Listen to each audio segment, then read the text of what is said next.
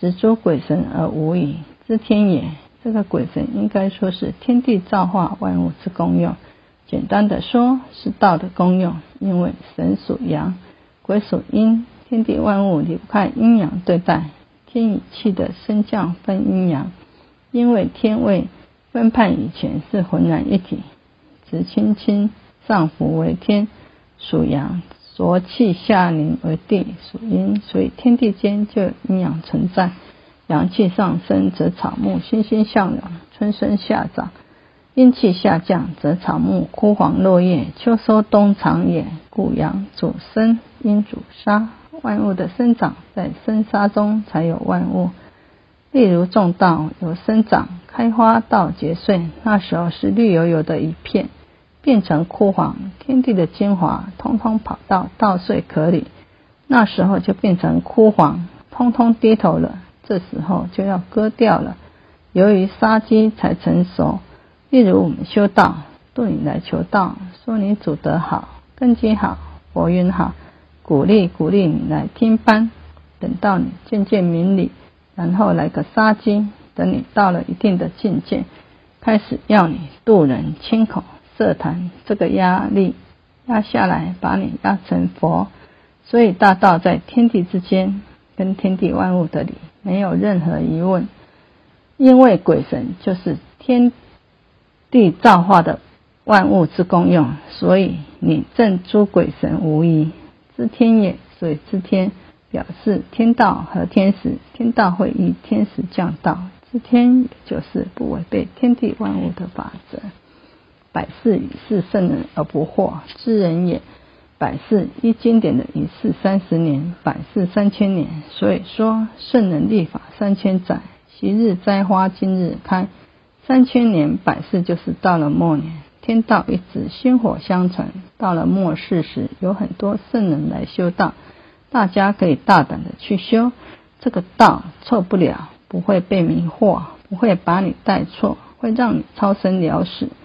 动而示为天下道。所以，君子不动则已，一动就是要推己及人，为天下人的标准。也就是说，我们修道人的一举一动所展露在外的德性，是否可作为世人的楷模法则呢？假如行不通，那本身就要检讨了。因为道是能通的东西。什么叫做道？道就是路，路就是能通达，不能通达就不叫路。例如，道路两旁各设有停车位，但是你找不到停的地方，你就停双排，你停对面，别人看你停，他也停双排，这样就没有路了，没有路就没有道。所以，如果行不通，自己要反观自照，道就是理，理就是路，路不通是什么原因？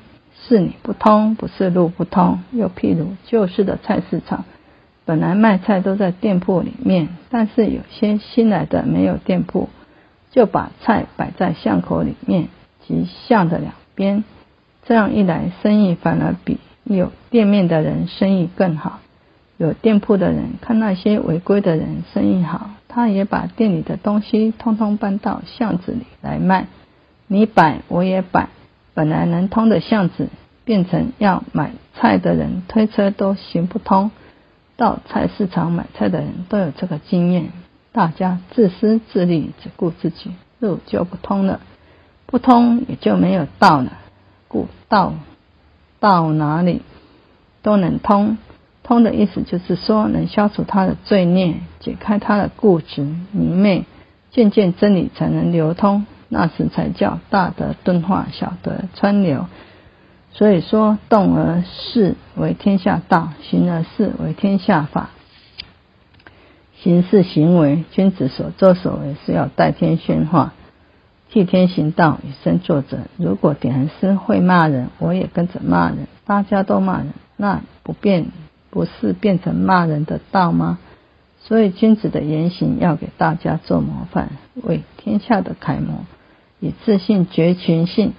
使群信各觉自信，如孔子之周游列国，代天宣化，乃可以为天下后世之人所效法。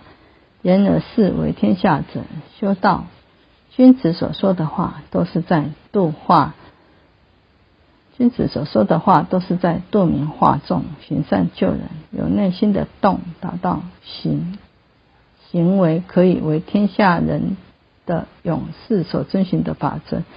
我们所讲的话，道亲会来学习。如果我们都讲很好的道理，讲话时又能轻声细语，他们就学我们这样。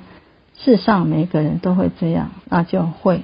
化戾气为祥和，人要着相很容易，要去相却很困难。曾经有一次，老前人正在为各位点师示导时，有一位前道点师就举手要求前人考考他，因为这位点师自认为八风吹不动了，所以想让前人来测试自己内修的功力如何。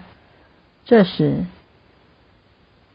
这时候，大智慧的老前人就这样大声的回答他：“你有什么好？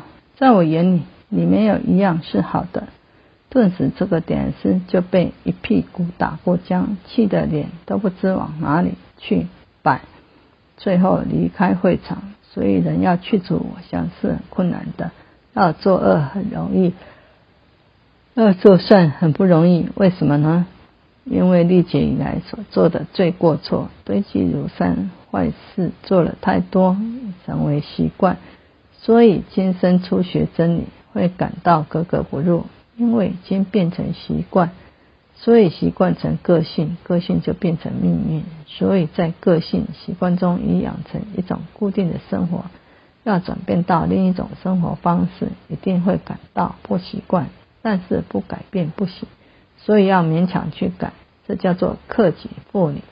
你明白这样做不对，就要去改。其目的是要使本性光明。所以《中庸》一书都在讲君子之道、君子之行、君子之言。如果人人都能躬行实践，则必能恢复我们本性的光明圆满。远之则有望。若我们成全的道亲要离开时，道亲会怀念我们。会一再嘱咐，还要再来哦。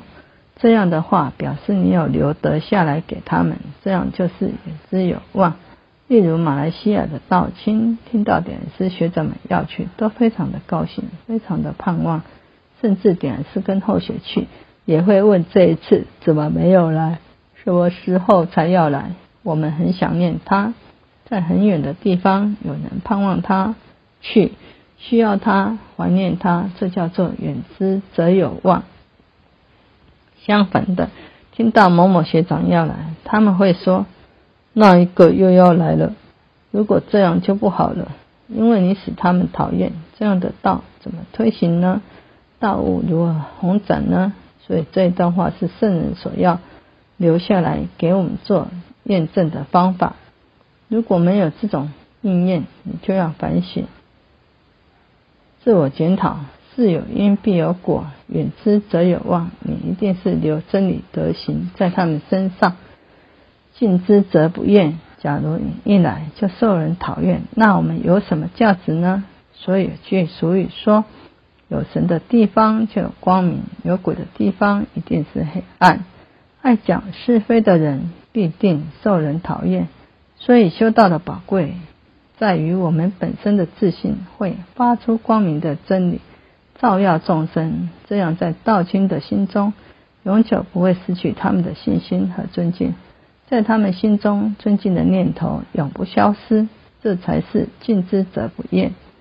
诗曰：“在彼无恶，在此无色。”恶与色皆是厌恶的意思，在那个地方不会给人怨恨，在这个地方也不会被人讨厌。修道要安于道，安于自己的本来位，安于自己的本来的职责。所以君子成德，绝内意外，只会让人越尊敬，没有人会忌厌。树基树叶以永终育，树基就是希望，以永终育就是永远保持着这一种荣誉，希望早晚能这样着想。我这样讲出来，道清不知是否讨厌我？这样做，道清是否会失望？要常常检讨，常常有一个希望，但这不是执着，而是检讨自己的言行动作，保持住师尊师母大德师恩母的，能把它保持这个样子，这就是远之则有望，近之则不厌，在彼无物，在此无色，数己数业以有终欲。君子未有不如此，而稍有欲于天下者。修道君子，假若不这样做，则大同世界不能很早就实现。办道办得不好，不要认为上天在考考我们，其实是自己做错了，自己内德不足，不是上天降考。所以修道的重点就是去腐存精，将不好的去掉，好的留下。无论何时何地，都能以德服人，以天下人着想。故凡事一举一动，皆为天下人的准则。那么，因为德则配天，故能令欲长存。感恩。